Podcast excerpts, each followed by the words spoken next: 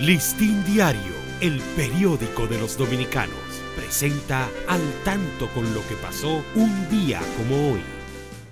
25 de octubre de 1677 se funda el poblado de San Lorenzo de los Minas.